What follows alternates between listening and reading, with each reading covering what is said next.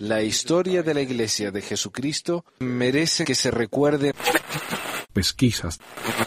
Mormonas. Mormonas. Mormonas.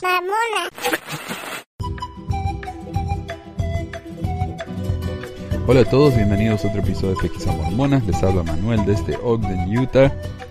Y hay uno que me dejó un comentario ahí en, en YouTube, me encanta. Un- uno que me agarró bronca, que es ex mormon también. Pero me agarró bronca al principio porque dice que yo trabajaba para Monson. Dice, ¿cuánto te paga Monson para hacer esto? Porque esto es una, algo que hace Monson para tener supuestos opuestos a la iglesia.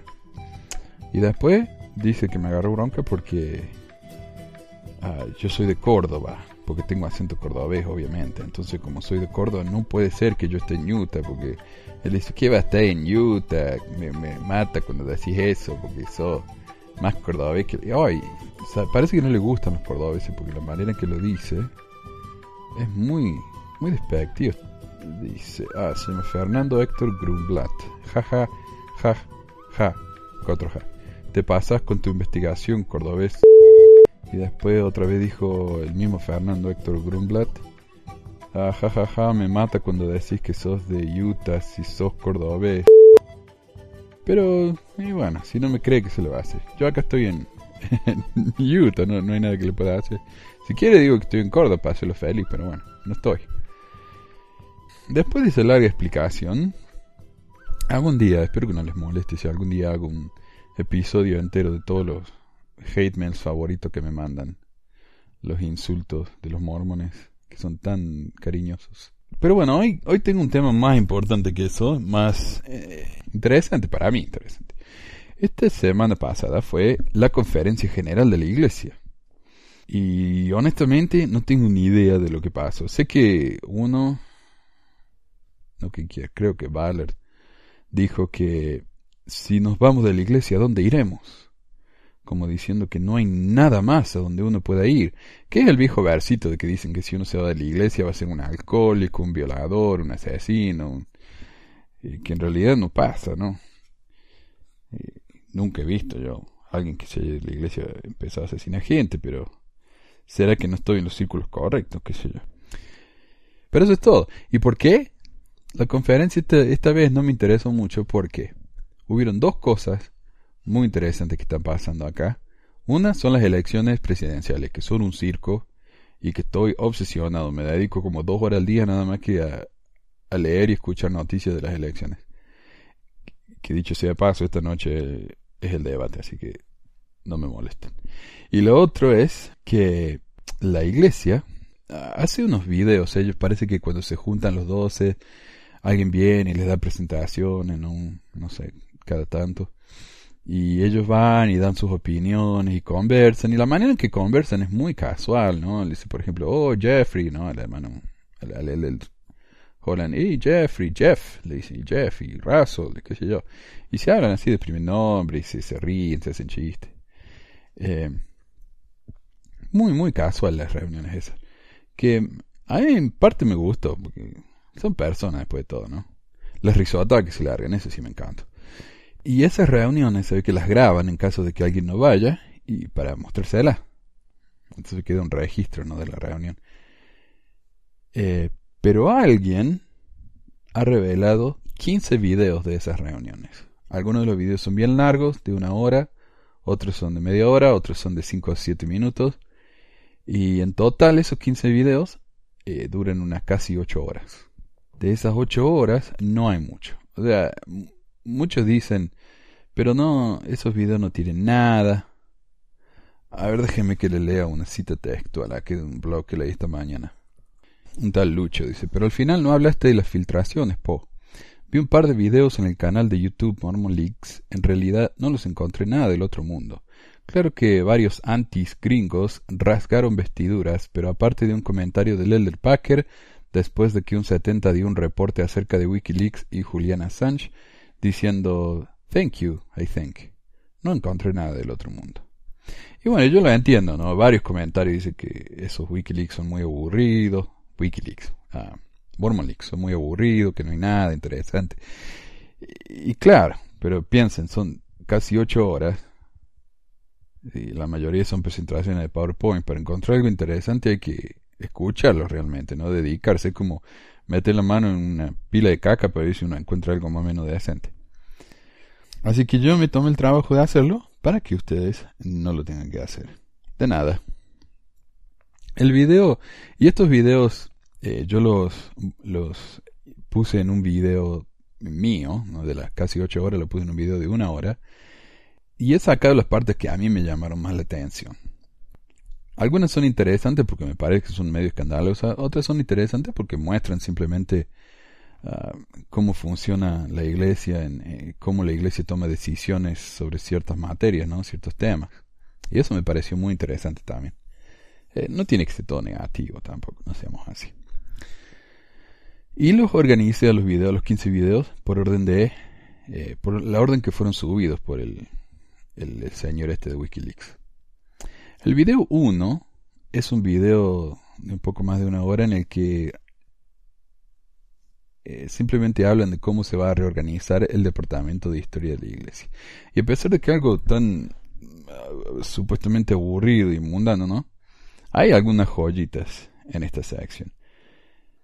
Primero, en el minuto 26 del video, un ex autoridad de área habla de cómo las opiniones de las autoridades más altas, los apóstoles, son ley Puedo recordar en una de esas ocasiones, con un grupo de misioneros, unos 100 misioneros, en esta magnífica ciudad de Brisbane, en Australia, un misionero le preguntó al Elder Scott, uno de nuestros apóstoles, una pregunta muy, muy profunda, una pregunta difícil pensé, una pregunta profunda pensé, y también pensé, estoy muy alegre de que no soy yo quien tiene que responder la pregunta, porque él se le estaba preguntando al Elder Scott, quien estaba hablando con los misioneros. Elder Scott miró al misionero, pasó por un momento y dijo, Elder Sibrowski responderá a esa pregunta. Risas. Supongo que debería haber orado un poco más esa mañana.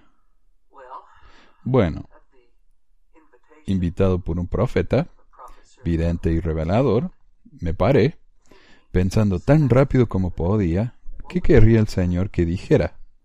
Y me vinieron dos pensamientos. Uno fue la respuesta a la pregunta. El otro fue un pensamiento de miedo. Entonces empecé con el pensamiento de miedo y simplemente dije, creo que sé la respuesta a esa pregunta. Y tengo una opinión sobre el tema.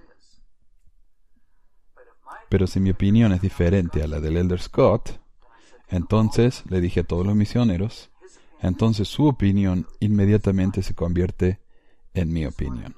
Solo quería asegurarme de cubrir mis bases, para que si el, el Elder Scott se levantaba y tenía una opinión diferente a la mía, mi opinión inmediatamente se convertiría en su opinión. ¿No es esa la manera del Evangelio? No tenemos todos opiniones, hasta que aquellos a quienes apoyamos tienen una opinión diferente.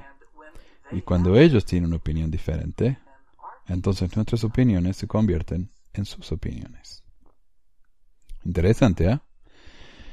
Entonces, si los líderes hablan, e, es, otra versión del, del, viejo dicho mormón. Una vez que los, los líderes hablan, el pensamiento ya ha sido hecho. O sea, no hace falta pensar porque los líderes ya han pensado por nosotros o cuando los líderes hablan, la discusión se acaba. Este es el 70 director del Departamento de Historia de la Iglesia. El elder Marlin K. Jensen, él está hablando aquí y dice algo, algo que están cambiando, ¿no? Dice que el propósito del Departamento de Historia de la Iglesia ahora dirá, el propósito del Departamento de Historia de la Iglesia, en lugar del propósito de nuestro departamento, Realmente el propósito de nuestro departamento es ayudar a los hijos de Dios a hacer y guardar convenios sagrados. Ese es el propósito del departamento de historia de la iglesia. Ayudar a la gente a guardar convenios sagrados. Hay algunos puristas entre nosotros que se preguntan por qué hablamos de convenios. De todas las cosas que podríamos estar tratando de hacer en la iglesia, escogimos eso y por qué nuestro trabajo en la historia de la iglesia tiene una relación más directa con los convenios que con otras partes del Evangelio. Y realmente uno puede hacer una defensa y un argumento probablemente para muchas cosas que queríamos estar haciendo, pero cuando lo piensan, hermanos y hermanas, no hay nada más fundamental en el Evangelio que los convenios que hacemos. De verdad. En el día que nos arrollemos a los pies de Jesucristo, si guardamos esos convenios, entonces todo está incluido en ese logro. Y si no lo hemos hecho, todo lo demás palidece en comparación. Ahora, ¿qué está queriendo decir acá? No? El, el propósito número uno del departamento de la iglesia no es enseñar la historia de la iglesia, sino ayudar a la gente a guardar sus convenios que han hecho en la iglesia. Y esto me recuerda lo que dijo Packer hace 30, 40 años atrás, cuando dijo algunas verdades no son importantes, o algo así como, algunas verdades, sí, son verdades, pero ¿para qué saberlas? Si no nos ayudan en nuestra fe, ¿para qué saberlas? Entonces solamente sepamos las cosas que nos ayudan en la fe, no las cosas simplemente porque son verdaderas. Y esto suena muy parecido a eso. Y continúa diciendo, ya ya por el minuto 44, y en orden de prioridad, estas son las personas a las que servimos, las autoridades generales y los líderes generales auxiliares de la iglesia. Tiramos todo cuando llaman y tratamos de satisfacer, satisfacer sus necesidades. Así es como debería ser para este departamento. Pero sus necesidades no son muchas y a veces hay un trabajo apurado pero no representan una carga excesiva. Yo creo que en los últimos tres o cuatro años sí. un video viejo, hace como... Eh, parece, no tiene fecha este, pero yo calcularía que es como del 2008. Y entonces nuestra próxima prioridad es servir a los miembros de la iglesia, la casa de fe. O sea, primero los líderes, luego los miembros, tercero los eruditos. Y sí, queremos ser respetables y tener estatura académica, y ser respetados y aceptados y bien vistos en esa comunidad. Pero esta es la iglesia de Jesucristo de los santos de los últimos días. No es una universidad, no es una institución académica. Esto no es nuestra primera línea de servicio. Aunque para tener credibilidad debemos ser académicos respetados. ¿Te parece?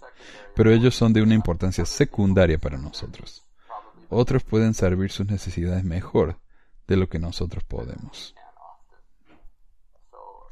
Así que debemos recordar esto y nos ayuda a saber cómo ubicar nuestros recursos y dónde usar nuestro tiempo. Y finalmente puede haber otros, fuera de la iglesia y dentro de la iglesia, que pueden encajar en alguna categoría segmentada a quienes podemos ser de servicio también.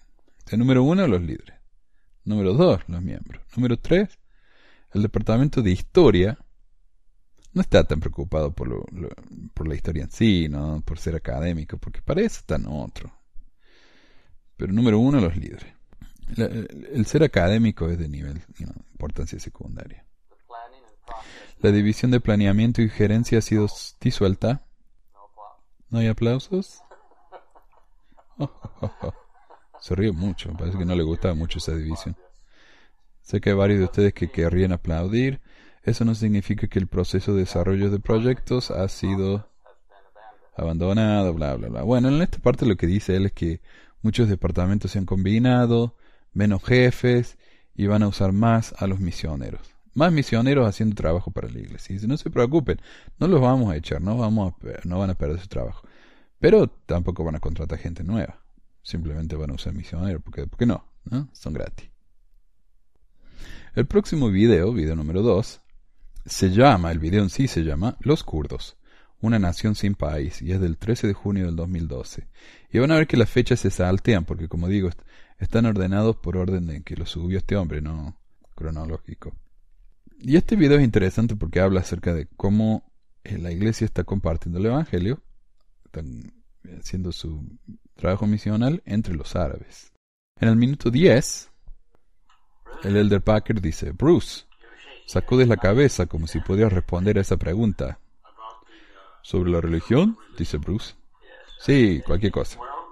Bueno, estaba pensando, tal vez por eso sacudí la cabeza, ahí se está cuidando, ¿no? Tenemos una familia que vive en Kurdistán, en la República Kurda, de Huntsville, Utah. Una familia con ¿cuántos hijos, Paul? Nueve hijos, nueve hijos. Y han vivido allí por unos tres años en perfecta paz. Todos saben que son sud, sin problemas. Es una parte muy estable de Irak, parte segura de Irak. Consideramos y esta hermana nos pidió que hiciéramos más allí. Y nuestra única vacilación es que cualquier cosa que hagamos en Kurdistán será visto negativamente por los turcos y nos estamos moviendo a Turquía, por lo que nos pone en un dilema. Claro, él dice, queremos enseñarle a los kurdos, ¿por qué no? Pero si lo hacemos, los, turcos se nos van a enojar. Y como queremos entrar a Turquía, queremos que nos sigan queriendo. Entonces es un dilema. Mientras Paul hablaba, pensé en un lugar que podemos considerar la diáspora. Tratando de encontrar kurdos en los Estados Unidos y Europa y enseñarles. Creo que es una tierra fértil y es tiempo de investigarla. Preguntas o comentarios, dice Packer. Ok, termino. De ese video, eso es todo. Video número 3 se llama No tenemos conciencia, del 11 de junio del 2008. Y este es un video interesantísimo, porque es uno de los tantos videos que habla de cómo eh, lidiar con la, con la homosexualidad. Y el hombre este es un, un hombre asiático, no sé bien quién es, y me dio flojera de, investigar, pero este es un, un 70 aparentemente que les da reportes a los apóstoles eh, frecuentemente. Y este reporte es sobre eh, los problemas morales y de responsabilidad personal eh, y, posibles cambios en el manual de instrucciones. Y dice, la neurobiología, la neuroquímica y la terapia de genes rápidamente, eh, está avanzando rápidamente y nos trae nuevas oportunidades y nuevas preguntas. Por ejemplo, los miembros de la Iglesia deberían considerar usar nuevas drogas o terapias de genes para superar adicciones para contrarrestar la homosexualidad, ayudar a los adolescentes tímidos a ser más extrovertidos o a mejorar el rendimiento estudiantil. Ahí está, entonces ser tímido y ser homosexual es malo, hay que curarlo. Y acá tenemos la oportunidad. Terapia de genes, ¿no? Terapia con drogas y qué sé yo qué. Algunas de esas drogas van en contra de la palabra de sabiduría. Interesante, ¿no? Eh, en el minuto 5 se nos presenta un caso hipotético que fascinante también, me parece. Otra pregunta. Las nuevas definiciones sociales de un cerebro herido o incapacitado o funciones morales invitan a que haya más explicaciones en el manual de instrucciones con respecto a la responsabilidad moral o personal. Por ejemplo, en lo que puede eh, concernir al bautismo, a la disciplina en la iglesia, dignidad del templo, para aquellos que están afectados. En esa luz consideren por favor dos casos reales que tienen que ver con la responsabilidad moral después de una herida en la cabeza y un ataque. Un ataque, sé, el corazón, un ataque en la cabeza, ¿no? cerebro. El primero es de un gerente en una planta de comidas en el área eh, de San Francisco, de la bahía de San Francisco, quien dirigió una planta que hacía deliciosos salames. en un accidente de autos, sufrió heridas en la cabeza, las cuales todos dicen que lo dejaron un poco diferente a lo que era antes. Un día, inspectores encontraron violaciones al código de salud en su planta. Ponen a la planta en un periodo de prueba y dicen que regresarán en un mes. Cuando los inspectores regresaron, un mes después, el gerente de la planta los estaba esperando. El gerente mató a los inspectores según un, cuidadoso plan. El problema. El accidente y la herida en la cabeza del gerente de la planta redujeron su juicio moral tal que el jurado no debería encontrarlo culpable de asesinato. Un segundo caso. Un abuelo sirve como patriarca de la iglesia y es venerado en su familia y en la comunidad. Sufre un ataque el cual lo deja un poco diferente. Un día el abuelo toca inapropiadamente a una nieta. Tanto la niña como la familia quedan traumatizados. El problema. El ataque y el daño cerebral del patriarca de la iglesia, el abuelo, redujeron su juicio moral tal que debería ser encontrado responsable en una manera similar o diferente? En conclusión, la ciencia de sentido moral parece ser una contradicción. Vale la pena monitorearlo, especialmente si puede explicar la conciencia, la luz de Cristo o el Espíritu Santo. En caso de que estén interesados, el jurado encontró al gerente de la planta de comida culpable. No sé cómo el obispo y el presidente de esta acá encontraron al abuelo. Y esto me parece tan fascinante por un par de motivos. Primero, el más obvio. Eh, un hombre toca inapropiadamente a su nieta, por más que sea un patriarca, y por más que haya tenido un problema en la cabeza. Algo se tiene que hacer si este hombre no, no, no, puede pensar bien, entonces algo hay que hacer con este hombre. No pueden decir, ah, pero bueno, tuvo, un problema en la cabeza. ¿Qué se le va a hacer? Segundo, eh, en la iglesia siempre nos dice que tenemos la libertad de acción, que todos los males que ocurren en la tierra se pueden explicar por medio de la libertad de, de acción. Por ejemplo, si a mí me pasa algo malo y soy una buena persona, es porque la persona que me hizo ese algo malo tiene la libertad de escoger. Como Dios no puede interferir en la libertad de escoger de esa persona, tiene que permitir que me pase algo malo. Fin. Pero en el cielo me van a, me van a pagar, ¿no? El seguro. El problema aquí es que si el abuelo este se mete con la nieta, la nieta es una niñita que no tiene la libertad de acción de decir, no, yo no quiero que me hagas esto porque es un hombre grande, un hombre con mucha influencia, autoridad sobre esta chica. Y segundo, el hombre tampoco tiene la, la libertad de acción porque la cabeza no le funciona. Entonces, cuando tratamos de explicar por qué Dios permitiría esto, por qué Dios permite que un hombre que es un patriarca con tanta influencia y tan venerado en la sociedad, vaya y se aproveche de chicos menores sexualmente. Entonces, ¿a, quién le, le, culpamos ahí? A la chica, ella no hizo nada. Al abuelo, él no se puede controlar. Entonces, ¿a quién culpamos? ¿A Dios? Entonces, eh, esta es una prueba, ¿no? De que eso de la libertad de, acción en la iglesia eh, no es cierto. Simplemente no funciona así, o por lo menos no es tan simple como nos dicen en la iglesia. Este viejo degenerado se portó mal, listo, punto. ¿De quién es la culpa? De nadie. El video número 4, y tal vez el video que personalmente me resulta más repugnante de todos, es un video en el que un senador, el senador Smith, se llama Smith, eh, que era el senador nacional de los Estados Unidos por, el estado de Oregon, Oregón, eh, vino a hablar con los líderes de la iglesia en el 2009, febrero del 2009, un año después de que dejó de ser senador, ¿no? Entonces él vino a hablar con los líderes de la iglesia y las cosas que dice, la manera en que él habla acerca de la iglesia, es, yo diría, es traición.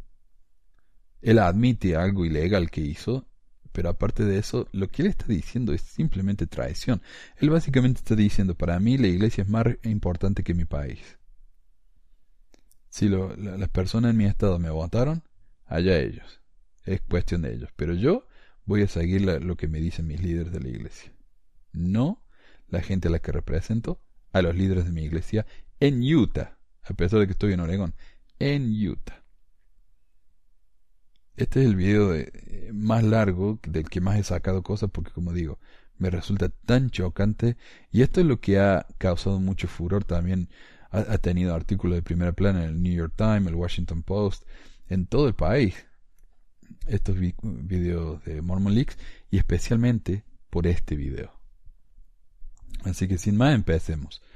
Este se llama Asuntos Públicos en Washington, 18 de febrero del 2009. Y el senador eh, habla de cómo él eh, contacta a un representante de la iglesia, Ralph se llama, que es un abogado, pero también trabaja para la iglesia. Y él lo llama cuando tiene preguntas y quiere saber cómo votar. ¿Cómo votar? Yo no sé cómo votar, no sé cómo votar según mi conciencia, así que le, le, le, pregunto a la iglesia. No sé cómo votar según lo que dice mi estado, la gente de mi estado, la que yo represento, entonces directamente voy y le pregunto a la iglesia. ¿Por qué no? Y este Ralph es el intermediario entre los apóstoles y el senador. Y aquí está hablando el tal Ralph. Dice, aunque no puedo recordar a ningún empleado sud permanente en su gabinete, Es justo decir que su personal estaba muy dedicado a la iglesia. De hecho, no hace muchos meses, su director legislativo me llamó y dijo, Ralph, no nos has llamado por seis semanas. ¿Qué deberíamos estar haciendo? Risas. directamente eh, lo llaman y dicen, hey, ¿qué hacemos? ¿Cómo votamos? ¿Qué quieren que hagamos? Minuto cinco, casi seis, dice. Y este es el senador Smith diciendo, hermanos, es un honor estar en su presencia. Se llama Gordon H. Smith. Eh, mientras que estoy acostumbrado a hablar con senadores de los Estados Unidos, muy dramático este hombre, e incluso con presidentes de los Estados Unidos, me paro humildemente entre ustedes, porque sé quiénes son, y conozco mis convenios, y sé el papel que ustedes juegan en este mundo al construir el reino de Dios en el mundo de César. Este es el título que usé en un mensaje al Comité de Asuntos Públicos el otro día. Una combinación de comités, ¿no? Pero construir el reino de Dios en el mundo de César es un gran desafío, porque el mundo no podría ser más secular, no podría ser más incrédulo, y tal vez en muchas maneras el mundo no podría estar en una condición más calamitosa. Oh, el mundo se está viniendo abajo. Qué horrible. Y es interesantísimo como él dice, los líderes están tratando de crear el reino de Dios en la tierra. Y ahora que, que ha salido el libro, esta semana pasada salió, el libro del concilio de los Consejo de los 50, que era el, un cuerpo de gobierno secreto de José Smith con 50 consejeros, que eran miembros de la iglesia y no. Pero ese eh, Consejo de los 50 era lo, realmente lo que reinaba ahí en Nabu. Todos los líderes en Nabu venían de ese consejo. Y la meta de ese consejo era hacer que José Smith fuera presidente y eventualmente ah, rey del mundo cuando viniera Jesucristo, ¿no? O sea, el reino de Dios. Entonces cuando los mormones hablan del reino de Dios, es un reino literal, especialmente cuando un político lo está diciendo, como el senador Smith. ¿no? Estamos tratando de construir el reino de Dios en el mundo de César, ¿no? Como de la escritura está dada a César lo que es de César. Y continúa el senador este. Quisiera sugerirles, no como una autoridad definitiva, sino como lo que he considerado mi parte, como alguien que vea su recomendación del templo como más importante que un certificado de elección. La iglesia para él es más importante que su puesto como senador. Y me reuní con el presidente Wood y le dije que me habían pedido que me postulara. Ah, él cuenta la historia acá de cómo, cómo se hizo senador. Y el presidente Wood es su presidente destaca y dice, y que quería, pero que no podía y no debía hacer ambas cosas, y que le dejaría la decisión a él, porque él era obispo en esa época. Él pensó por un minuto y dijo, Obispo, si quiere postularse, lo relevaremos. Si no se postula, lo despediremos. En retrospectiva, creo que él era un presidente de estaca sabio y que hay muchos hermanos, particularmente en el oeste intermontañoso, que están siendo poco usados en la iglesia y tal vez un empujoncito los llevaría al servicio público. Porque no hay nada tan efectivo como cuando Ralph Hardy me llama y dice necesitamos una reunión en Roma, necesitamos una reunión en Madrid, necesitamos una reunión en Bélgica. Un senador de los Estados Unidos puede conseguir esas reuniones. Y los santos de los últimos días tienden a ser excelentes en todo tipo de profesión, pero no necesariamente en la profesión de gobernantes. Y tenerlos y saber que sus recomendaciones del templo son más importantes que sus certificados de elección es de inestimable valor en términos de lo que he visto. Increíble, o sea, e-, él se hizo senador porque le pidieron, ¿no? Eh, pero fue y le pidió permiso al presidente de Azteca. ¿Puedo ser senador? Y el presidente de Azteca dijo sí. Y ahora está diciendo, líderes, pídanle a los miembros que se postulen como, como líderes. Porque una vez que nosotros somos líderes, podemos ayudar a la iglesia ¿eh? a obtener favores políticos. Increíble. La iglesia dice que no se mete en la política. Increíble. Increíble. La admisión tan franca. Eso es lo que más me mata. En el minuto 19, eh, seguimos con el tema de los, de los homosexuales, eh, acá él está explicando que él trabajó junto con los homosexuales en algunos temas, ¿no? Pero no, yo no los apoyo en lo que no debía, como que se está guardando ahí, se está cuidando, ¿no? Dice, y debo decir que al trabajar por este principio, sé de la lucha que tienen con el tema de los derechos gay. Y no quiero ser poco delicado, pero solo puedo imaginarme lo cansador que este tema debe ser para ustedes. Temprano, en mi carrera en el Senado, tuve la oportunidad de hablar con el presidente Hinckley, con el presidente Monson y con el presidente Faust, la primera presidencia. Llegando al final de esta entrevista, les pregunté si podía preguntarles algo sobre este tema. Les dije que había sido caracterizado en la campaña como alguien a quien no simpatizaba con los gays y las lesbianas. No les tengo antipatía a ellos ni a nadie. Soy un ajerito y quería saber dónde estaba el límite. Les dije que si quieren saber mi posición en temas relacionados con la cultura, pueden encontrarlos en mi manual para el obispo. Y así es como voté. O sea, él está diciendo, yo voto en las, en, las propuestas de ley que me ofrecen, que las, en las que tengo que votar, yo voto según lo que dice el manual del obispo. Pero le dije al presidente Hinckley, no entendería ¿por qué no podía ser útil para ellos, está hablando de los gays, en asuntos como vivienda y cuidado de la salud y en empleo y en seguridad pública? Y les diré de lo bueno y de lo malo de lo que aprendí. Ok, vamos a ver.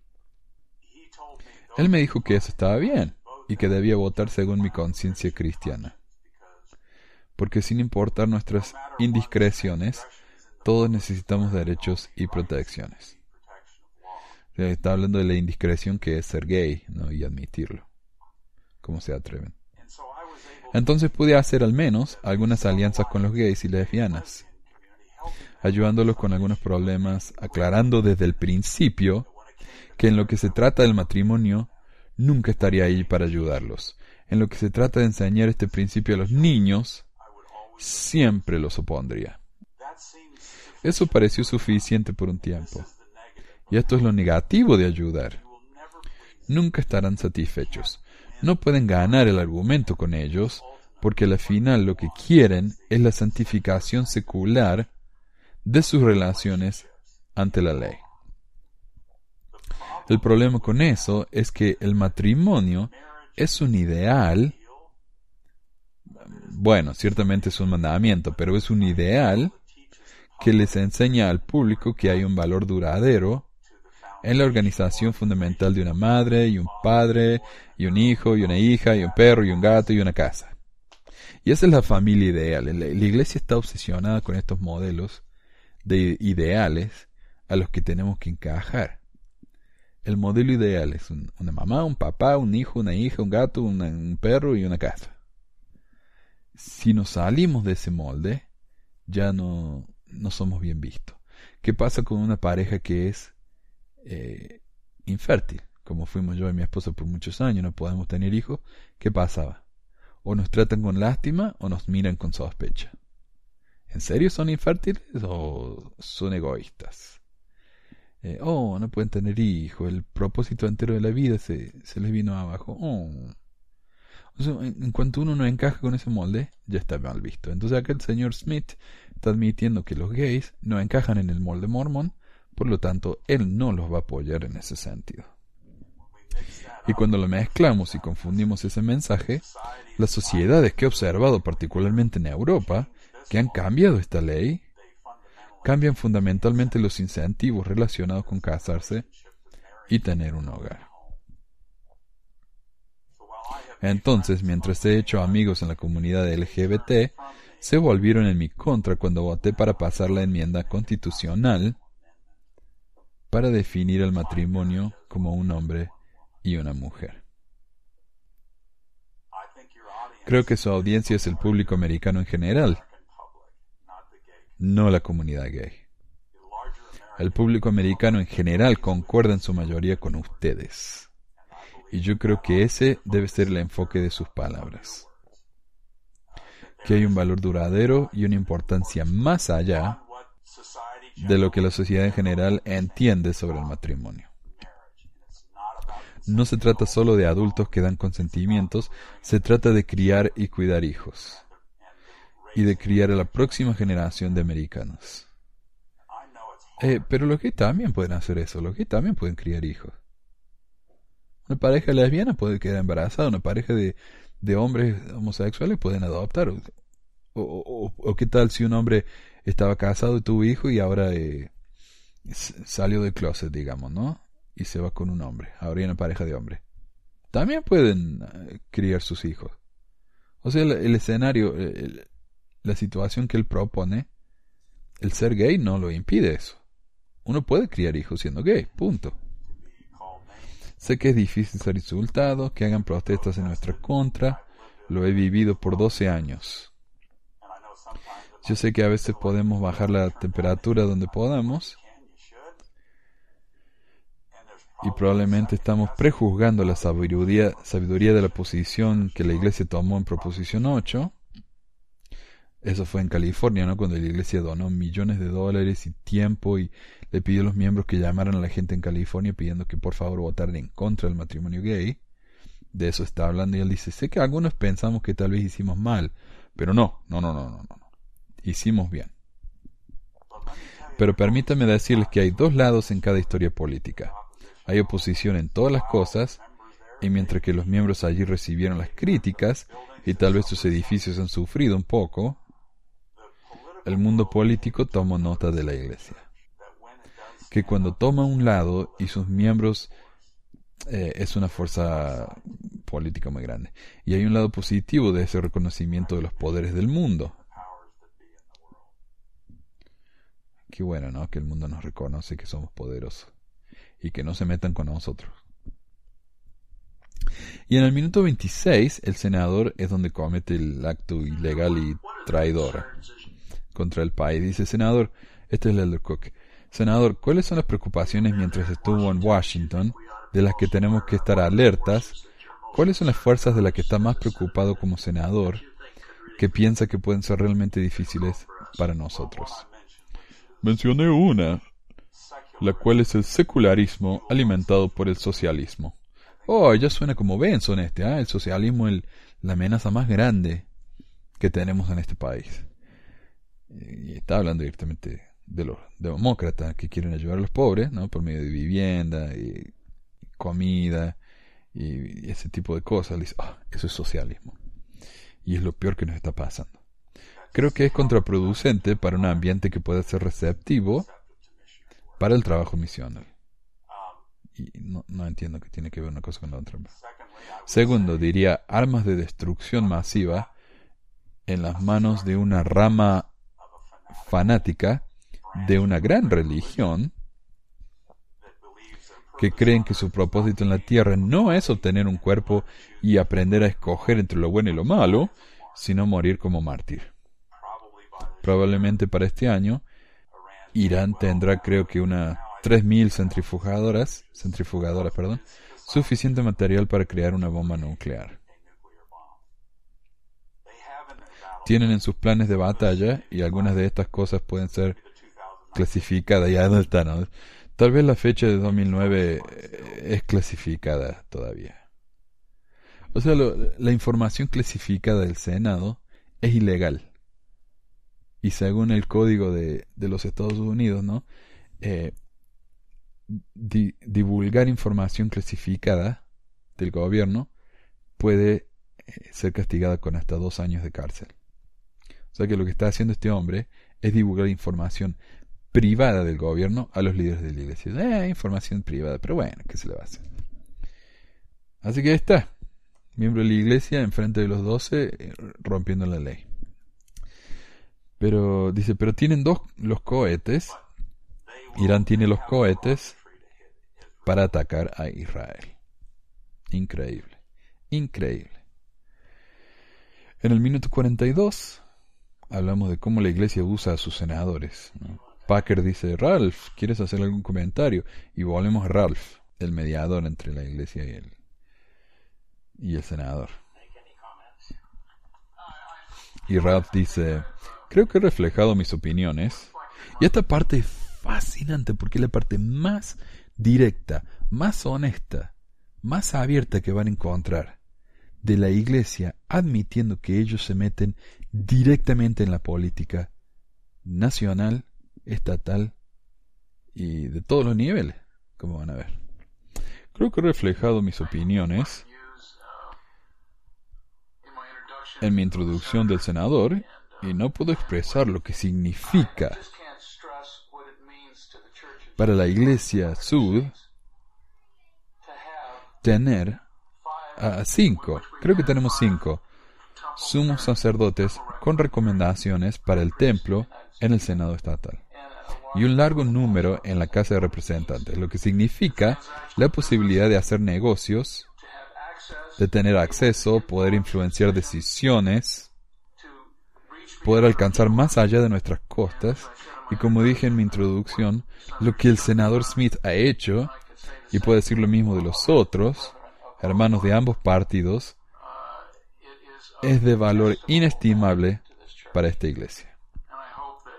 Y espero que en los próximos años el milagro de estos hermanos estando en Washington pueda ser repetido y que hermanos y hermanas dignas de esta iglesia en este país y en otras tierras se levanten y encuentren maneras de ser funcionarios electos y que puedan ayudar a asumir la carga, porque hay un componente económico y político que es vital en cómo la iglesia opera.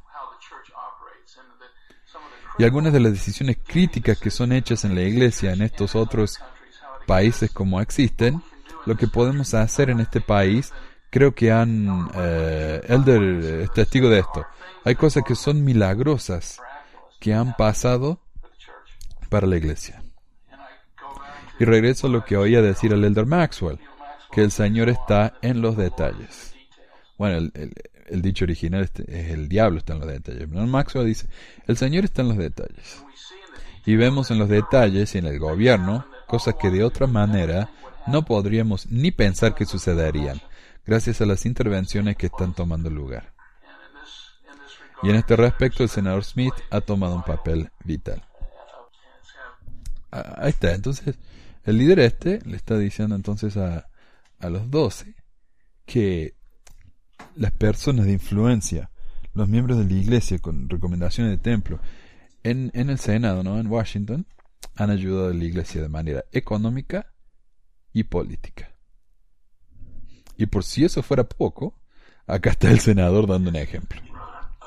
Y dice el senador Smith, un punto que quisiera compartir con ustedes una experiencia más dramática de las que he tenido como obispo o como misionero en Nueva Zelanda, Ralph me preguntó si le podía conseguir una cita con el embajador de la India, el embajador Sen. Lo hice e inmediatamente vinieron a mi oficina de senador. El embajador Sen es un hombre muy callado y humilde, una persona muy buena. Y comencé la reunión con el permiso de Ralph, con el permiso de Ralph, con el permiso de la Iglesia tuve una reunión con un embajador de los Estados Unidos en mi posición como senador, con el permiso de la Iglesia, representando a los Estados Unidos en la creciente relación de India y Estados Unidos, de compartir valores como la libertad de conciencia, la libertad de ejercicio de religión, realmente importante para el futuro de la relación entre nuestras naciones.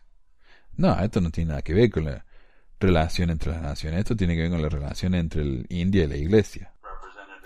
Y yo representé que la Iglesia no estaba siendo tratada de manera justa en India. Y el embajador Sen dijo, lo sé, y le prometo, eh, eh, estaba con Elder Oaks, eso dijo él, y con el presidente Hinckley, y les prometí que iba a hacer algo, y dijo, esto es lo que pienso. Envié sus conversos indios a India. Y dije, bueno, no sé cuántos tenemos y no es una mala idea, pero estoy seguro que podemos hacer algo mejor que eso. La reunión terminó con él, creo, sintiéndose culpable de que no había cumplido su promesa el presidente Hinckley. Él dijo, déjame pensar sobre esto, y se fue de mi oficina. Eso fue un jueves. El viernes a la mañana estaba poniendo mi bolsa en mi auto para ir al aeropuerto para volar a Oregón. Y oí el teléfono y Sharon ya estaba en Oregon, supongo que es la esposa, no sé. Y no había nadie para responderlo. Me subí al auto y pensé, estoy seguro que es mi personal, lo llamaré en camino al aeropuerto. Pero tan claro como oyen mi voz, oí, responde el teléfono. Salí y lo respondí. Era el embajador Sen. Dijo, perdón por llamar tan temprano, pero no he podido dormir toda la noche. Y tengo una idea. Envíeme las visas que necesita para sus misioneros. Y yo las voy a aprobar con mi firma y vamos a establecer un, patrón de tratos que va a rodear la burocracia india. O sea, ustedes no tienen que hacer el resto de las religiones, ¿no? Que tienen que ir y, hacer el trabajo legal como se debe. No, nosotros le damos la vuelta, ¿no? Y luego dijo, ¿cuántas necesita, senador? Visas, ¿no? Y yo dije, pensando, bueno, teníamos 200 misioneros en mi misión. Necesitamos 200. Hubo una pausa, tragó saliva y dijo, bueno, envíeme 200. En camino al aeropuerto no llamé a mi personal, llamé al elder Hardy, a Ralph, y espero que ustedes hermanos sepan que Elder Hardy es un abogado, pero no sé cuándo hace su trabajo legal, porque trabaja a tiempo completo para la iglesia.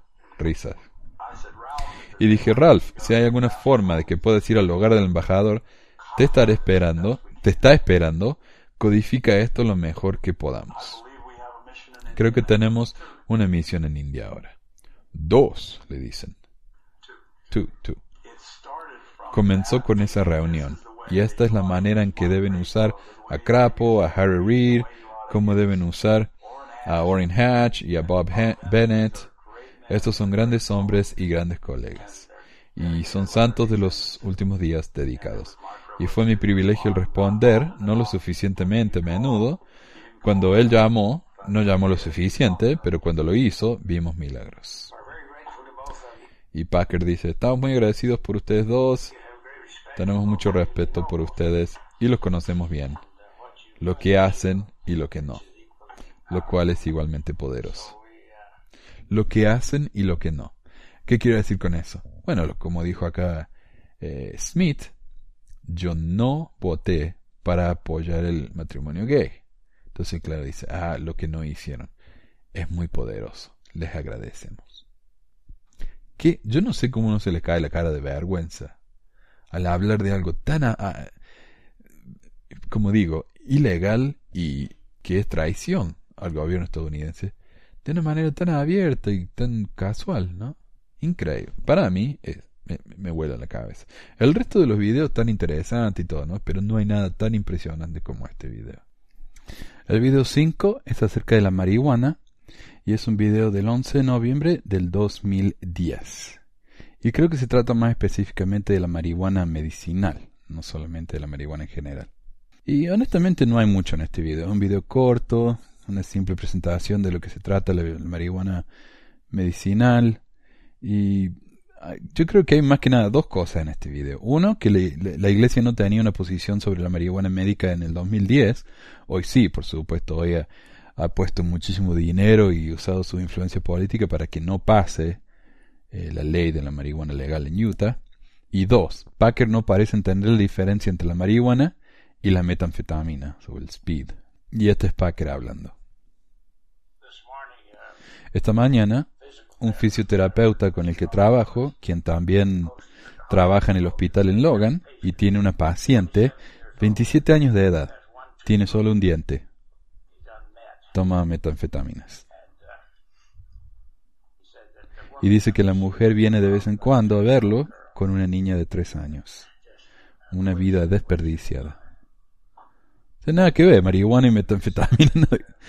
Ah, ah, aquí, y aquí está un vocero de la iglesia, hablando ahí atrás, dice, dijimos que tenemos un obispo, quien es un juez en Israel, y él tiene las escrituras y el manual de instrucciones, y que él hablaría con el individuo y enseñarle sobre la palabra de sabiduría, pero la decisión es de ellos. entre él y el obispo del barrio, refiriéndose a la marihuana medicinal. Y que la iglesia no tiene una posición, dice, sí, la iglesia no tiene posición. La iglesia no tiene una posición específicamente en marihuana médica, pero en marihuana en general sí, en marihuana médica sí. Esa era la pregunta. Presidente, cuando habló de las metanfetaminas, y este, y este es Holland, ah, eso abre otro mundo diferente, porque a eso las jóvenes amas de casa pueden cocinarlo en sus estufas en la casa. Sí, claro, una ignorancia completa de lo que se trata, ¿no? La marihuana versus la metanfetamina. La metanfetamina te mata, te quema el, cerebro, te, arruina los dientes. La marihuana te hace feliz. Video 6. La libertad religiosa. 16 de mayo 2012. Y la iglesia habla del ARFP, que es el Programa Americano de Libertad Religiosa, eh, y a eso lo usan para evitar las restricciones al lobbying. El lobbying son las presiones políticas que hacen los grupos privados. Por ejemplo, si yo soy una religión o, yo soy representante de los granjeros de, moras, voy a ir y decir, eh, tenemos que ayudar a estos granjeros, por favor ayúdennos, y voy a ir, voy a hablar con los senadores, con los gobernadores. Eso es el lobbying, ¿no? Y la iglesia acá está hablando de cómo ellos usan el lobbying para eh, influenciar a los políticos y a la gente, a la gente en general. Dice Robbie, nuestro esfuerzo principal aquí es tener libertad religiosa, creo que lo has cubierto bien, pero se cruzan y creo que siempre eh, tiene algo que ver con el matrimonio. Y tú eres el presidente de la Junta de NOM, eh, una, organización que defiende el matrimonio tradicional, es el NOM, así como tu relación aquí. Cuando ves a Maryland y Minnesota y Washington, puedes ofrecer un vistazo de cómo están las cosas en este punto. Y este es Cook hablando, el Elder Cook. Y él eh, entonces reconoce en este video que hay una relación muy cercana entre la libertad religiosa que exige la iglesia y el matrimonio gay.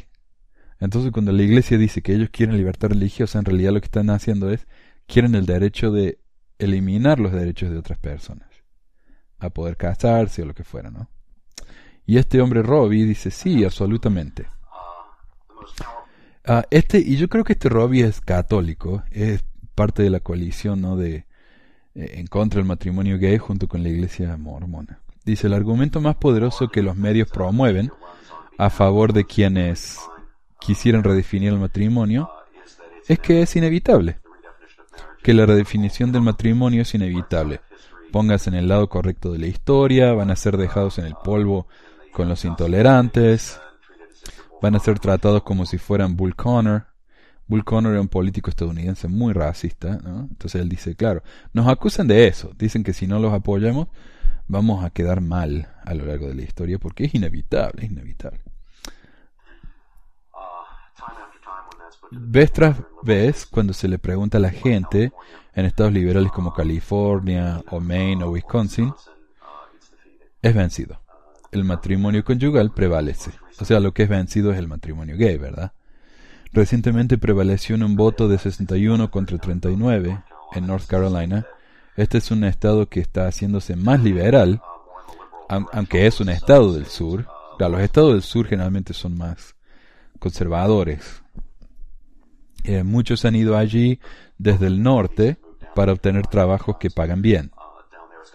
Allí hay una población estudiantil muy grande, en lugares como Durham, y Chapel Hill, se pensaba que era un lugar donde un referendo del matrimonio perdería.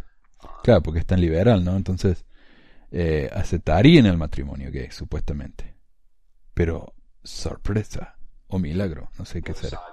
El otro lado tiró una enorme cantidad de dinero y gastaron más que nosotros. Tres a uno, creo, o algo así. Y todavía pudimos ganar. ¿Y fue un estado donde el presidente Obama ganó? Pudimos ganar por mucho.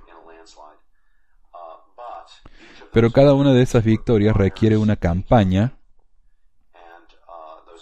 y esas campañas requieren apoyo económico. No tenemos que gastar tanto como nuestros oponentes. Creo que pueden gastar cuatro veces más que nosotros y todavía podemos ganar. Pero tenemos que estar lo suficientemente involucrados y tener los recursos para poder esparramar nuestro mensaje o esparcir. Sabemos, eh, sabemos qué mensaje funciona y es básicamente decir la verdad sobre el matrimonio. Así que sabemos lo que funciona podemos hacerlo, podemos ganar, mientras no perdamos ánimo y perdamos la esperanza y asumamos la confianza que tiene el otro lado de que nuestra causa es inevitable. Claro, dice, bueno, tengamos confianza. Tenemos que tener la misma confianza que tienen nuestros adversarios. Si tenemos ese tipo de confianza, vamos a ganar. Dice, también necesitamos gente de primera calidad. Tenemos tanta suerte de tener a Frank Schubert, quien dirigió campañas en California y acaba de ganar por mucho en North Carolina. Y ese Frank Schubert es el que hizo las propagandas en contra del matrimonio gay. Y yo leí en un artículo que ese Frank Schubert se, se ganó 3 millones de dólares en esas campañas publicitarias anti-gay. Así que fue un negocio ser anti-gay. ¿eh? Y hemos formado una organización, una campaña llamada Misión Public Affairs.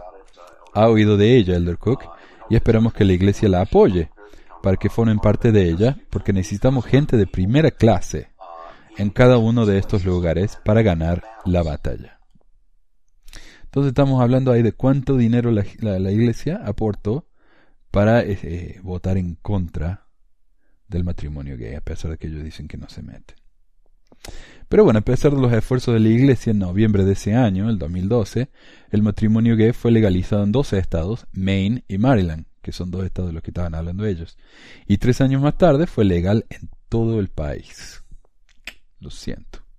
Y como yo argumento siempre, eh, mientras la iglesia tiene mucha libertad religiosa, acá en los Estados Unidos hay muchísima libertad religiosa.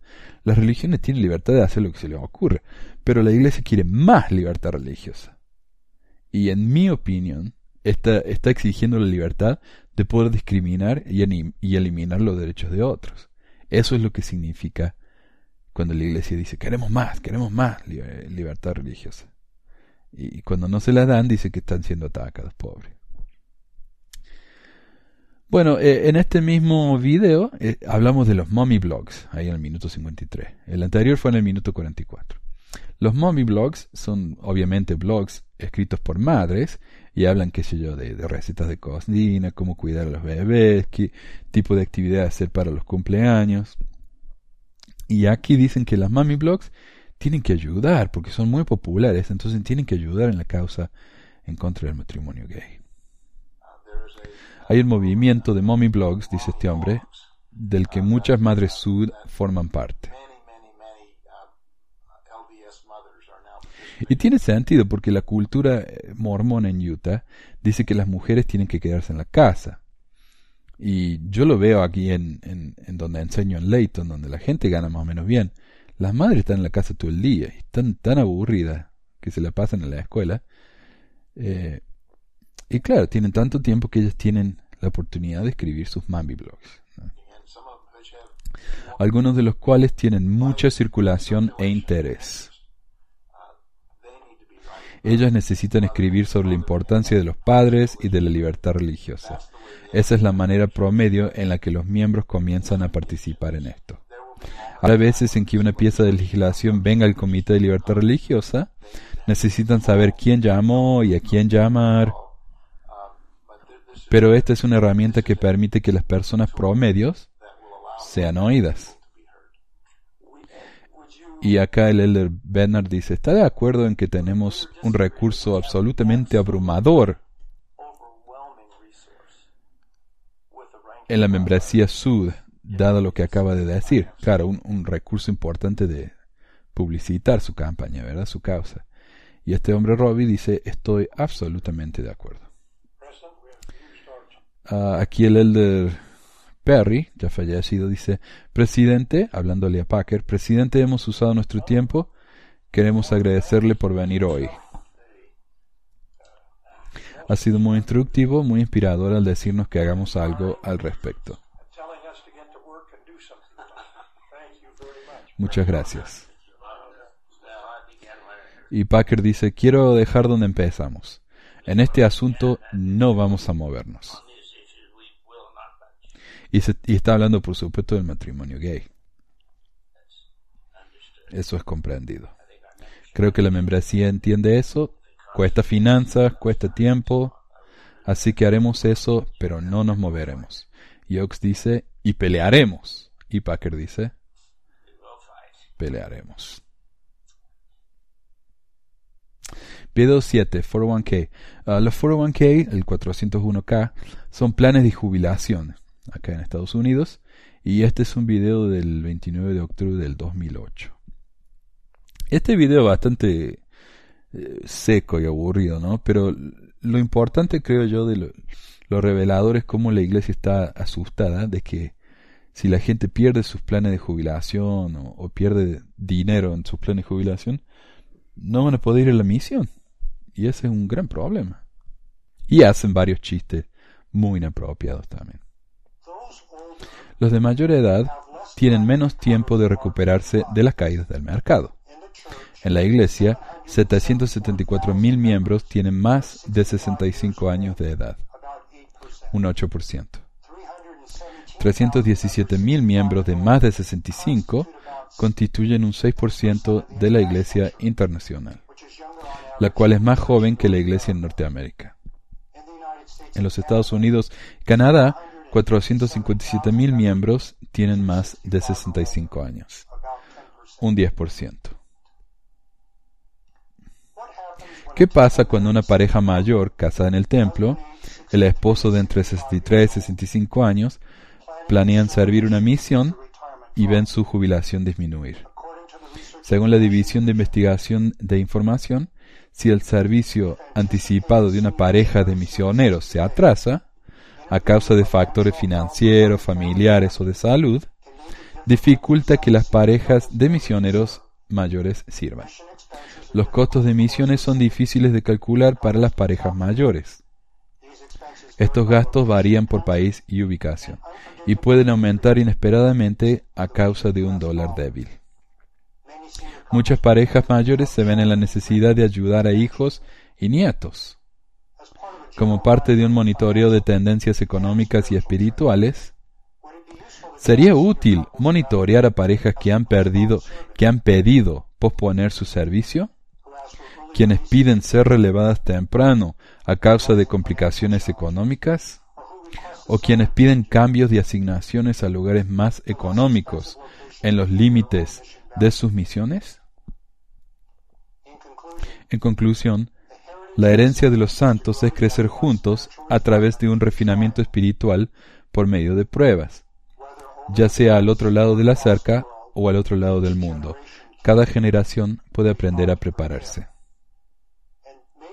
y puede ser útil monitorear los impactos financieros y espirituales en grupos específicos de miembros, niños, mujeres y hombres jóvenes, jóvenes adultos, adultos o ancianos.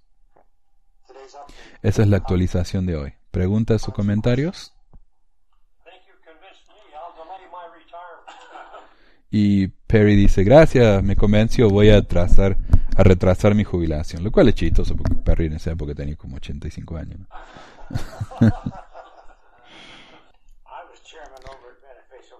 Packer dice, yo fui director de Beneficial, una compañía de seguros, por un número de años y me fijé en los seguros de vida. Y se resumía a esto. Ellos miraban gráficos y apostaban que yo iba a vivir por tanto tiempo. Yo aposté que no, así que les pagué para demostrarlo, para probarlo que estaban equivocados. Es mucho más rápido ir a Las Vegas, dice alguien. Y apostar. Mm. Jeffrey, para darnos una nota más feliz, podemos cambiar de tema. Y Holland, Jeffrey Holland, ¿no? Holland dice, sí, hablemos de algo más feliz, como el 11 de septiembre. Y escuchen la risa de la gente.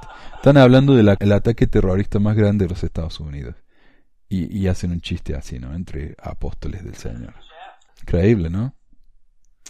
Video 8. Preparación en caso de emergencia. 15 de mayo del 2008. Y este video es interesantísimo para ver lo que hace la, la iglesia con sus recursos, cuántos recursos tiene, etc. Dice, finalmente, gracias al cielo que tenemos presidentes de estaca y obispos que están planeando al nivel local cómo mejor responder. El próximo nivel de planeamiento es para emergencias de gran escala y largo tiempo, tales como depresiones económicas, sequías o disturbios civiles.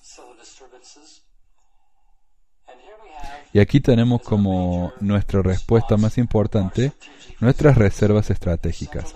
Y central a esto está nuestro trigo. 8.7 millones de sacos almacenados en los Estados Unidos y Canadá, basado en un criterio de proveer para el 30% de los miembros. Frijoles, o porotos o judías, 11 millones de libras de frijoles y tenemos suficiente para los niños y ancianos. Pero no para todos. Lo mismo con el arroz y la leche en polvo, también para los necesitados. Y tenemos diésel para, eh, para mover el producto para las granjas y otros lugares de almacenamiento. Acá en Salt Lake un silo. Eh, norte de Salt Lake tiene un silo de trigo y es inmenso, es un edificio inmenso donde guardan ahí el, el trigo. Es impresionante realmente de ver. Aquí se muestra dónde están los 30 establecimientos en los Estados Unidos, almacenando 8.7 millones de sacos de grano. En términos de respuesta en caso de emergencia, tenemos el procesamiento de alimentos, las fábricas de conservas, las plantas de leche, los graneros, etc. Para procesar la harina tenemos producción de granjas y aquí tenemos dos tipos de granjas. Tenemos las granjas de bienestar, unas 53 granjas. La mayoría del producto viene al sistema, unos 68 mil acres de tierra, que es usada para producir el trigo, los frijoles secos, etc. Producimos suficiente trigo como para rotar el almacenamiento cada tres años. O sea, cada tres años eh, se deshacen del trigo anterior y lo reemplazan con trigo nuevo. El segundo grupo está dirigido por lo que llamamos Farm Management Company y ahora se llama AG Reserves. Y ellos tienen mucha más tierra. La capacidad es realmente sorprendente en este brazo de la iglesia. Tienen 145.000 acres y ahora están produciendo estos productos y además están alquilando unos 44.000 acres que pueden ser convertidos en tierra de granja eh, productiva. En distribución hay seis almacenes del obispo centrales en los Estados Unidos, en Atlanta, Washington, D.C., Minneapolis, Colton, California, Oregon y Salt Lake. En distribución también tenemos 36 camiones, 96 remolques y el almacenamiento de diésel en estas ubicaciones estratégicas. Entonces, eso habla de los recursos que tiene la iglesia. Impresionante, ¿no? Millones de eh, sacos de granos y cosas así.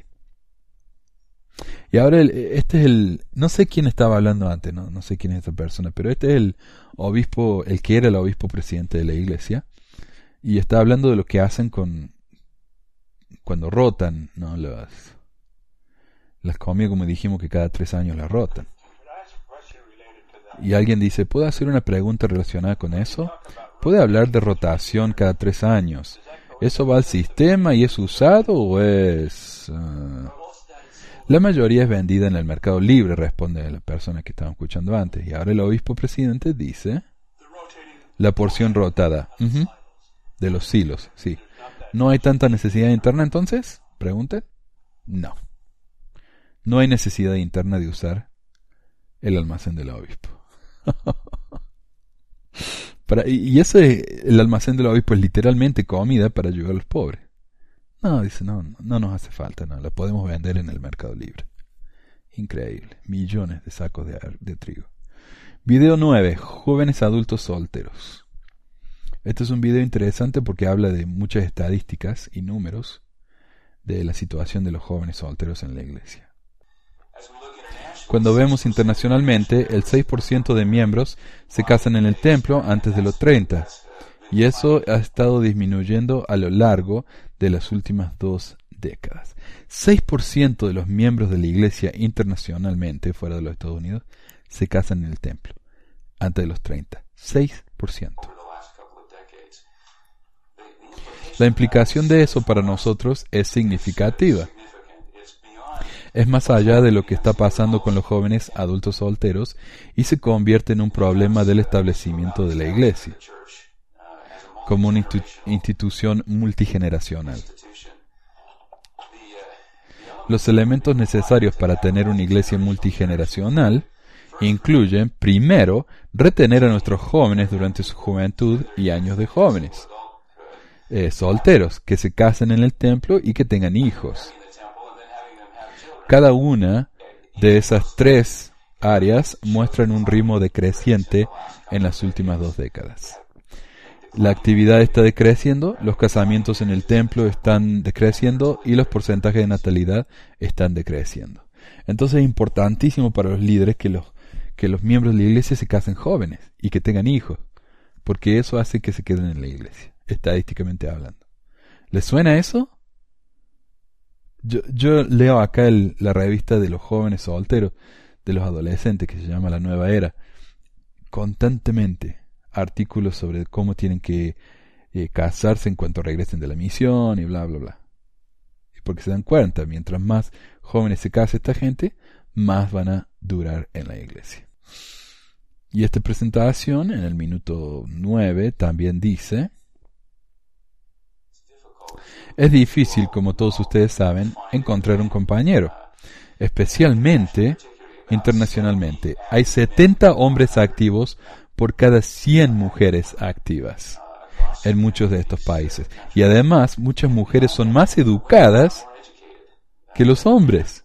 La hermana Alred de la presidencia de la Sociedad de Socorro regresó de Centroamérica y se reunió con un gran grupo de las mujeres en esa edad, directoras de escuela, doctoras, abogadas, mucha educación.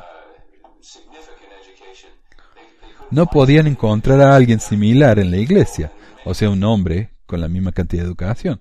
Y en muchos casos, los hombres no están dispuestos a que las mujeres los ayuden a ir a la escuela, como puede ser el caso en Norteamérica. Problemas significativos sin juntarlos, eh, a los hombres y las mujeres, que queremos mencionar. Interesante, ¿no? Eh, minuto 42. Estadísticas de retención entre los jóvenes. El obispo Burton me pasó una estadística que 72% de adultos jóvenes ya están inactivos antes de los 20 años de edad. 72% de los jóvenes solteros están inactivos antes de los 20 años de edad. Lo que significa que está pasando durante los años del sacerdocio arónico. Y mi pensamiento, presidente, como usted decía, lo mejor que podemos hacer por nuestros jóvenes es hacer que sus padres sean mejores padres. Es de todo culpa de los padres. Video 10. Piratas. Esta es una, presentación muy extraña en la que hablan del... En el 2008, este es del 3 de diciembre de 2008, hubo un problema muy grande con los piratas, ¿no? En, en Asia, por ahí. Y, y están hablando de cómo, de cómo es un problema, está haciendo presentación y poco seca también esta presentación, pero interesante. La mitología pirata se ha infiltrado en la cultura popular y es interesante ver unas 300 películas con piratas. No las vi a todas, pero noté que hay tantas. La Isla del Tesoro, Peter Pan, Abbott y Costello conocen al Capitán Kidd, Aaron Flynn y Captain Blood. El pirata más famoso de hoy tal vez sea el Capitán Jack Sparrow de Disney por Johnny Depp. Y aquí se ponen a ver un, pedazo de Pirata del Caribe en la presentación. Ah, qué lindo ver a los viejitos riéndose de la película. la trilogía de Disney, Piratas del Caribe, como sabrán, ha ganado un impresionante 2,7 mil millones de dólares. Lo muestro porque a pesar de que es pura diversión, el capitán Jack hace ver a la piratería como algo no bueno y la autoridad tradicional se muestra como algo tonto. Ese es el argumento, ¿no? Películas como Pirata del Caribe van a hacer que los chicos amen a los piratas y eso es horrible. Video 11. Las elecciones del 2008. Y este es un video también medio seco, dura como una hora, pero es interesante ver también la admisión de cómo influenciaron en la Proposición 8 de California en el voto en contra del matrimonio gay. Elder Ballard, creo que está hablando acá, dice, debe ser mencionado que hubo mucho dinero y recursos que fueron de la coalición a las comunidades de negros e hispanos. Eso fue muy inteligente. Gastamos mucho dinero allí tratando de llegar a ellos. O sea, convenciendo a los negros y a los hispanos a que voten en contra del matrimonio gay. Y el problema principal con los negros es que no lo ven como un asunto de derechos civiles. Eso fue un gran problema para ellos. Y este presentador dice, de alguna manera los ofende. Es como si disminuyera su lucha. Los gays no son prejuiciados de la misma manera en que los africanos americanos lo han sido. El, el término correcto para un negro acá en Estados Unidos, ¿no? Africano-americano. Y no han sido excluidos de escuelas de nivel superior, ni tuvieron que tomar agua de bebederos separados. Sí, eso es algo que sufrieron los negros en, el, en los 60, pero para ser sincero, en los 60 si alguien eh, se enteraba que una persona era homosexual, lo linchaban. O sea, no es que la situación de ellos fue mejor. Hoy los, homosexuales le están pasando un poco mejor en su lucha que los negros en los 60 y en los 70, porque la cultura, la sociedad ha avanzado. O sea, si esperamos que hoy la sociedad siga tratando a la gente como lo hacía en los 60, eh, sería muy lamentable. El de Raspan. Y es interesante porque el de Raspan en esta época no era apóstol, pero está acá en todas las reuniones, sentado ahí, ¿no? Entre algunos de los 70. Y es curioso ver entonces cómo eligen ellos a, eh, a los apóstoles nuevos entre la gente que conocen. Y él dice, y esto es fascinante también, la acusación que yo considero injusta es que los mormones determinaron el resultado de esta elección. Esto ciertamente no es verdad con los votos, pero sí fueron muy importantes con sus dólares y sus voluntarios.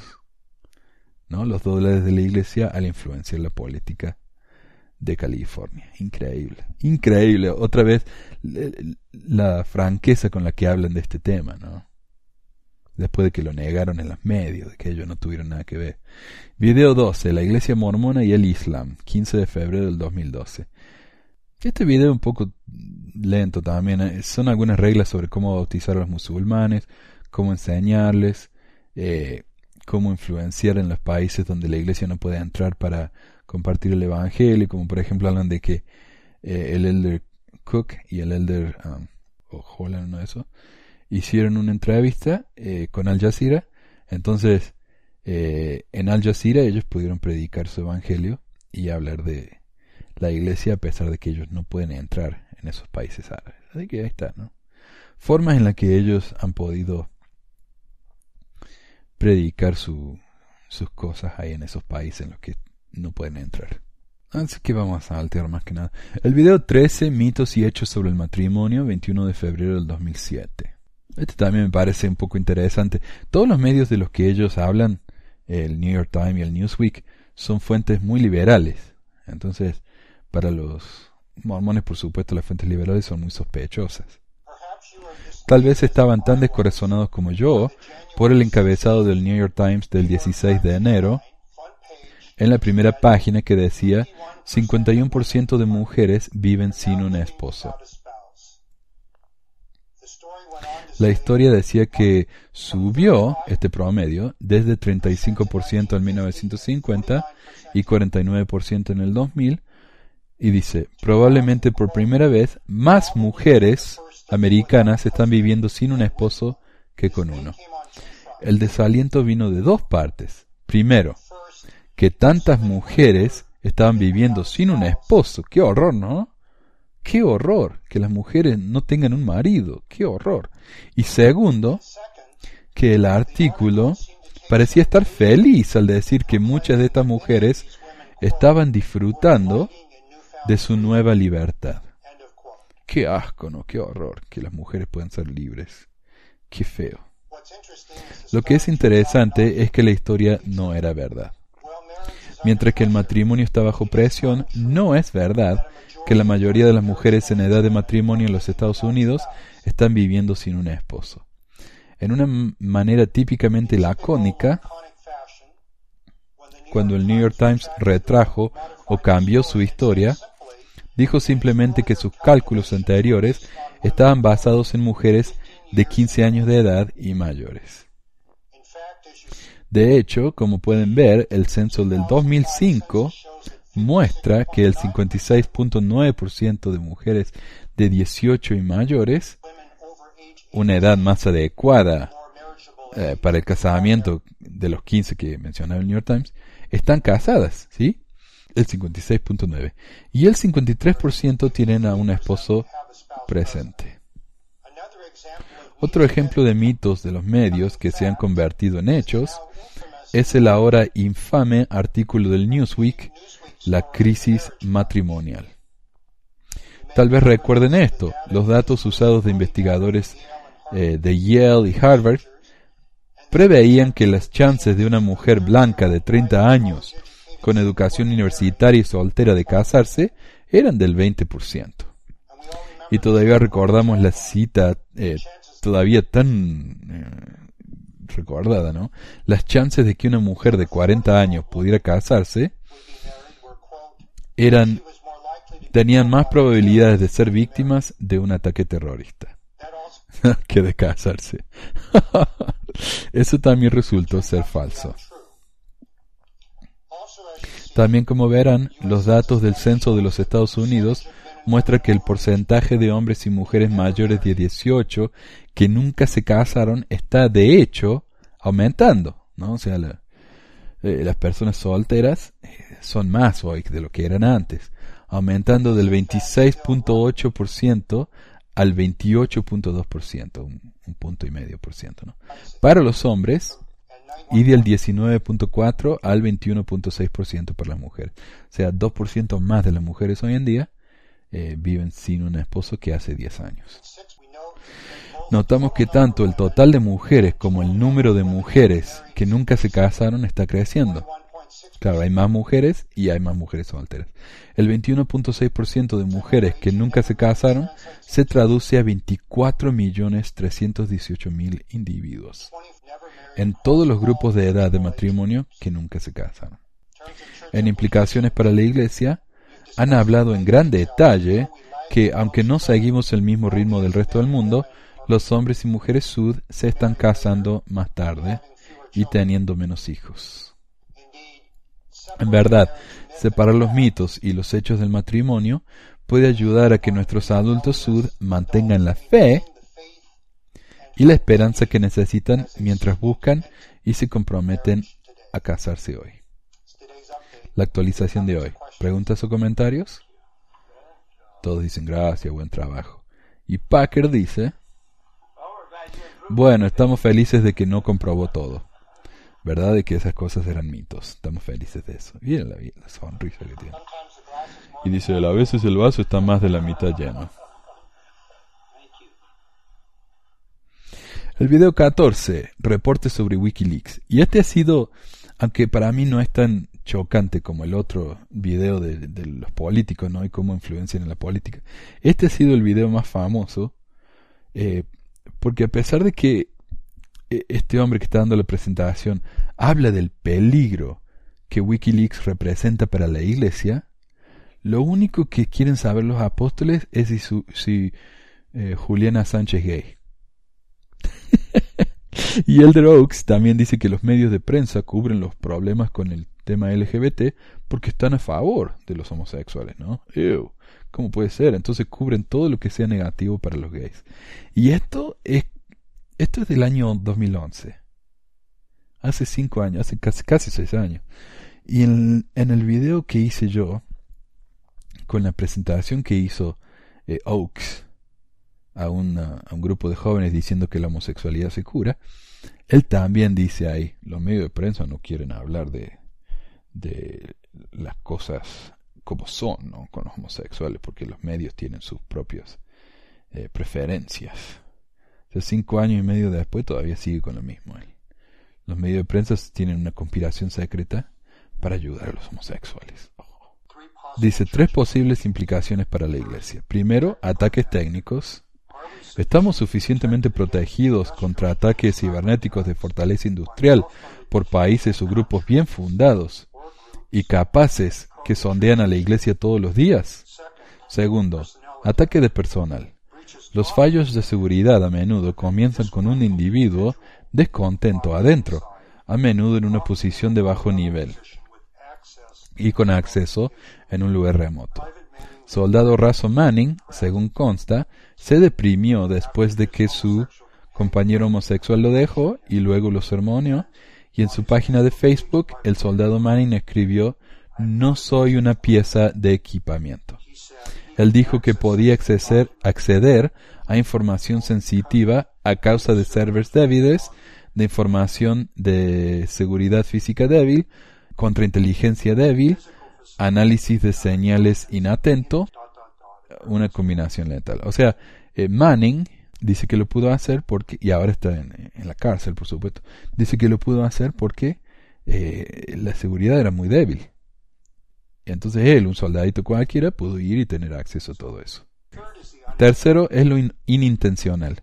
Tenemos protocolos apropiados en caso de pérdidas accidentales o de robos de computadoras de la iglesia, de iPads o de memorias USB con información sensitiva?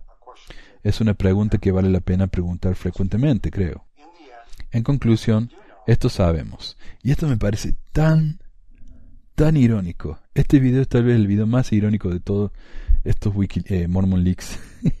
eh, él está hablando acá de cosas verdaderas, ¿no? Problemas verdaderos. O sea, ¿qué pasa si alguien viene y nos hackea las cosas, ¿no? Y nos roba información sensitiva.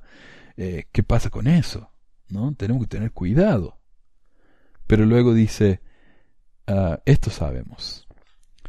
Y los rebeldes serán traspasados de mucho pesar, porque se pregonarán sus iniquidades desde los techos de las casas y sus hechos secretos serán revelados. Y es justamente lo que le pasó a la iglesia. Sus secretos están siendo revelados. eh, ¿Comentarios? ¿Preguntas? Y Ballard pregunta, ¿he confirmado que es homosexual? Están hablando de Manning, ¿no?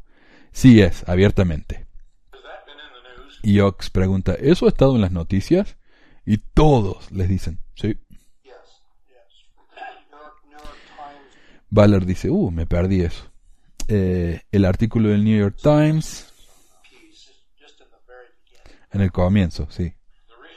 Y Oaks continúa. La razón por la que pregunto, esto no tiene relación con esta presentación, pero tengo la sospecha de que los medios de noticias cubren cualquier cosa relacionada con homosexuales cuando es una desventaja para la causa homosexual. Por eso me preguntaba si hay algo de eso en esto. Y todos le dicen, no. Estaba en la prensa colateral, el New York Times también lo cubrió al comienzo de todo esto. Ok, gracias. Ese pobre Ox salió tiro por la culata. ¿no? Y el último es el video 15, Peligro Moral, 11 de septiembre de 2008. A pesar de, de lo interesante que suena el título, Peligro Moral está dedicado, es un video dedicado exclusivamente a la crisis de vivienda en los Estados Unidos, crisis inmobiliaria, ¿no? Se han visto The Big Short, no sé cómo se llama en castellano, pero eh, hay una película acerca de cómo se vino abajo toda la, economía con este tema de las, de las viviendas en los Estados Unidos. De eso está hablando. es muy técnico, muy seco, muy aburrido, y, pero la, la parte más interesante cuando muestran al final a los líderes y dice, ¿tienen alguna pregunta? Y están todos medio dormidos. Eh, y eso es todo. Así que bueno, eso, eso para mí, en mi opinión, son las partes más interesantes de esta revelación, ¿no? de, de, estos leaks que han habido de los videos de la iglesia. Nada que va a hacer que la iglesia sea destruida. Después de todo no es nuestra intención, es simplemente informar lo que está pasando. Pero me parece fascinante, una información muy, muy, muy interesante de cómo se dan las reuniones eh, atrás de la cortina, como dijo el New York Times, en la iglesia. Si quieren ver las reuniones en sí, los invito a que vean el video que, que estoy publicando uh, junto con este podcast ahí en YouTube y lo voy a poner también en pesmor.com, pesquisamormonas.com, para que puedan ver ¿no? cómo, cómo se dan estas reuniones. Son clips muy breves, muy cortos, y lo hago de esta manera para que no sea tan aburrido, ¿no? Como ver las ocho horas completas de, de los leaks. Espero que les haya interesado este programa, como digo, lo hice en medio de las apuradas, porque quiero que esto salga eh, hoy, ahora que ya terminé este video, porque ya la noticia tiene ya más de una semana y me parece que es importante eh, publicarlo ahora, que, que todavía eh, está captando la atención de la gente, ¿no? Hace dos días el New York Times publicó otro artículo sobre el tema, así que es algo de lo que se está hablando, porque es un tema fascinante. La Iglesia siempre ha sido tan secreta con sus informaciones y hoy tenemos esto, es lo más que muchos miembros van a poder ver de sus líderes en acción.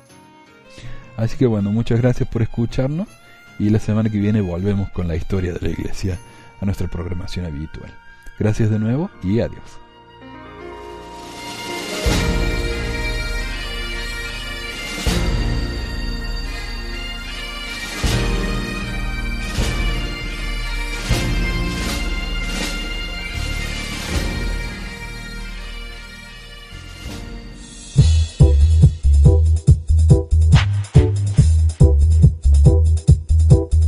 Gracias por escuchar este episodio de Pesquisas Mormonas. No se olvide de visitar nuestro website en pesquisasmormonas.com o pesmor.com y nuestro blog en pesquisasmormonas.org o pesmor.org.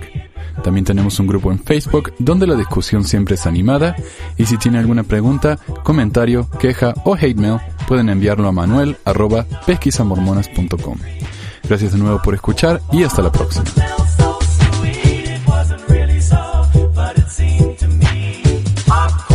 La música al comienzo del podcast es la canción de la primaria Historias del Libro de Mormón por Clive Romney. La canción previa a esta es Lo el Profeta por Lex de Acevedo y esta es la versión de la banda Rooster del himno de la primaria Palomitas de Maíz.